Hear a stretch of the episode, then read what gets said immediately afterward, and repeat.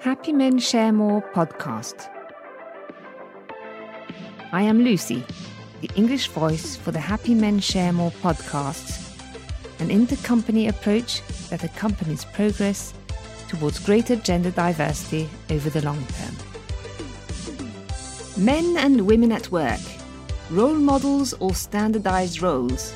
Happy Men Share More podcast, October 2021.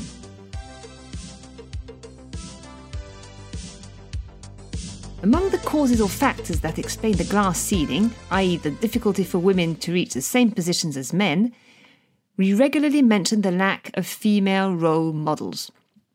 Happy Men Share More proposes to shed light on the logic of these famous female role models, then to challenge it with three questions. Is it the women or the system that needs female role models? Why does a role model have to be female? Female or male, we have the right role models? Where does the notion of female role models come from?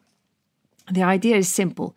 If women don't see other women in high level positions of responsibility, it would be difficult for them to project themselves into such positions.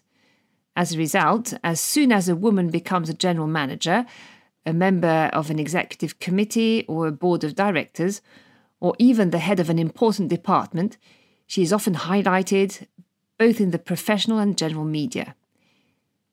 She is also often called upon to testify on her professional career and to indicate good practices that other women could follow to have the same type of success. The message that is transmitted by these female role models is clear. It is possible. Yes, it's possible to be a woman and reach the highest positions of responsibility.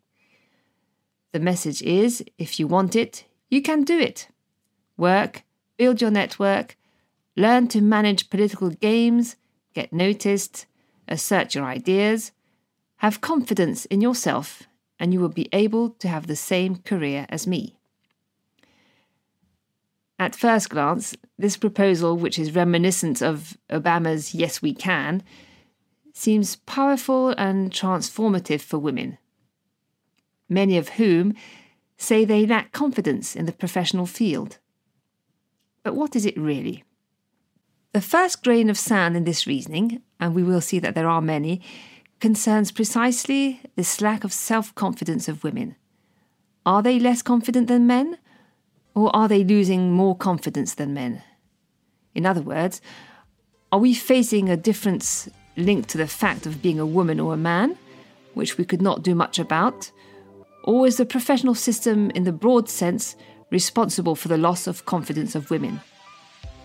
It could be, for example, that the level of testosterone, 8 to 10 times higher on average in men than in women, has something to do with such a difference in self confidence.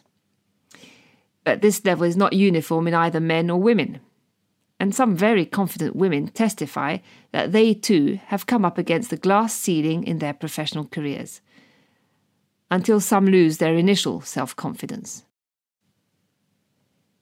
If the glass ceiling is made up of elements specific to the organisation of work, management, cultural work practices, or the way organisations operate, then this is where the battle has to be fought if we really want women to reach high levels of responsibility in significant numbers.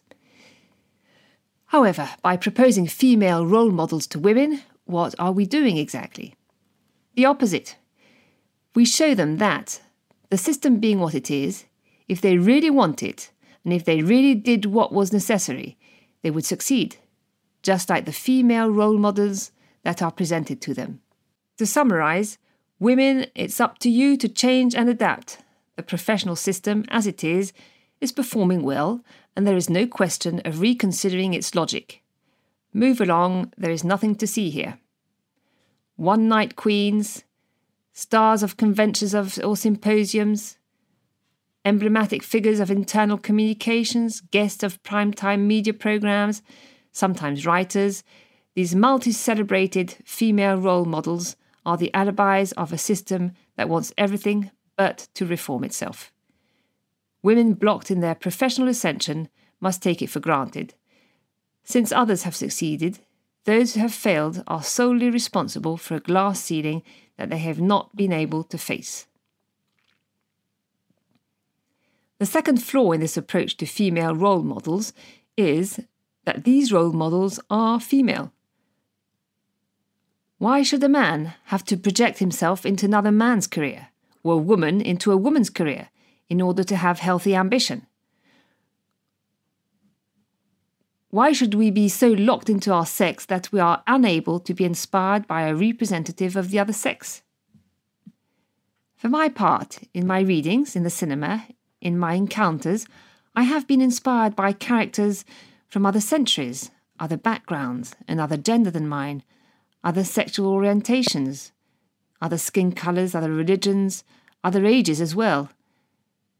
When I am in the cinema, each character gives me something to think about. I take a piece of each one, I ruminate on them, I agglomerate them, I digest them, and then I make my own mind about it. Women of my age, my background, my skin colour, or my religion are not my only inspirations. I would even say that they inspire me less than others whose life experiences are very different from mine. This approach, by identity identification, only reinforces the stereotypes against which, however, training after training, awareness after awareness, everyone tries to protect themselves. I don't need female role models, I need role models, full stop. And that's where it hurts. This is where we get to the bottom of the problem, because what women lack and not so much female role models, but role models of people who succeed by assuming the same constraints. What are these constraints? Let's take just one to facilitate the reasoning. On average, women assume 70% of family responsibilities and the vast majority of caregiving roles. On average, a mother is 60% less likely than a father to get into the top 1% of company salaries. This means that the role models for women, and in particular mothers, are first and foremost those of men or women who assume their family responsibilities while succeeding in their professional challenges, but also those of men and women who are capable of modifying the functioning of teams, professional practices, and corporate cultures so that parenthood is not an impediment to work. A certain way of managing schedules of entrusting responsibilities to young parents, of respecting employees' time, of welcoming an employee back from paternity leave, or talking about his or her private life, are all signs of professional success that do not need to exclude all other aspects of life. So many signs that say, the majority of my employees have a life after work. I count on their talent to be professionally committed while meeting the normal challenges of their private life. It is possible, it is desirable, it is desired. Let's go for it. Saying to women, by presenting them with a role model, you can do the same, is an integration process. Making a leader, any leader, ask himself, how could I become a role model for my employees, is an inclusion process. This is the only way to avoid a few female role models being the example hiding the inconvenient truth of all the competent and talented women who could not make a career because of the lack of an inclusive organisation and management. Happy Men Share More helps companies to accomplish this gentle revolution. Discover our methods on our website happymensharemore.com.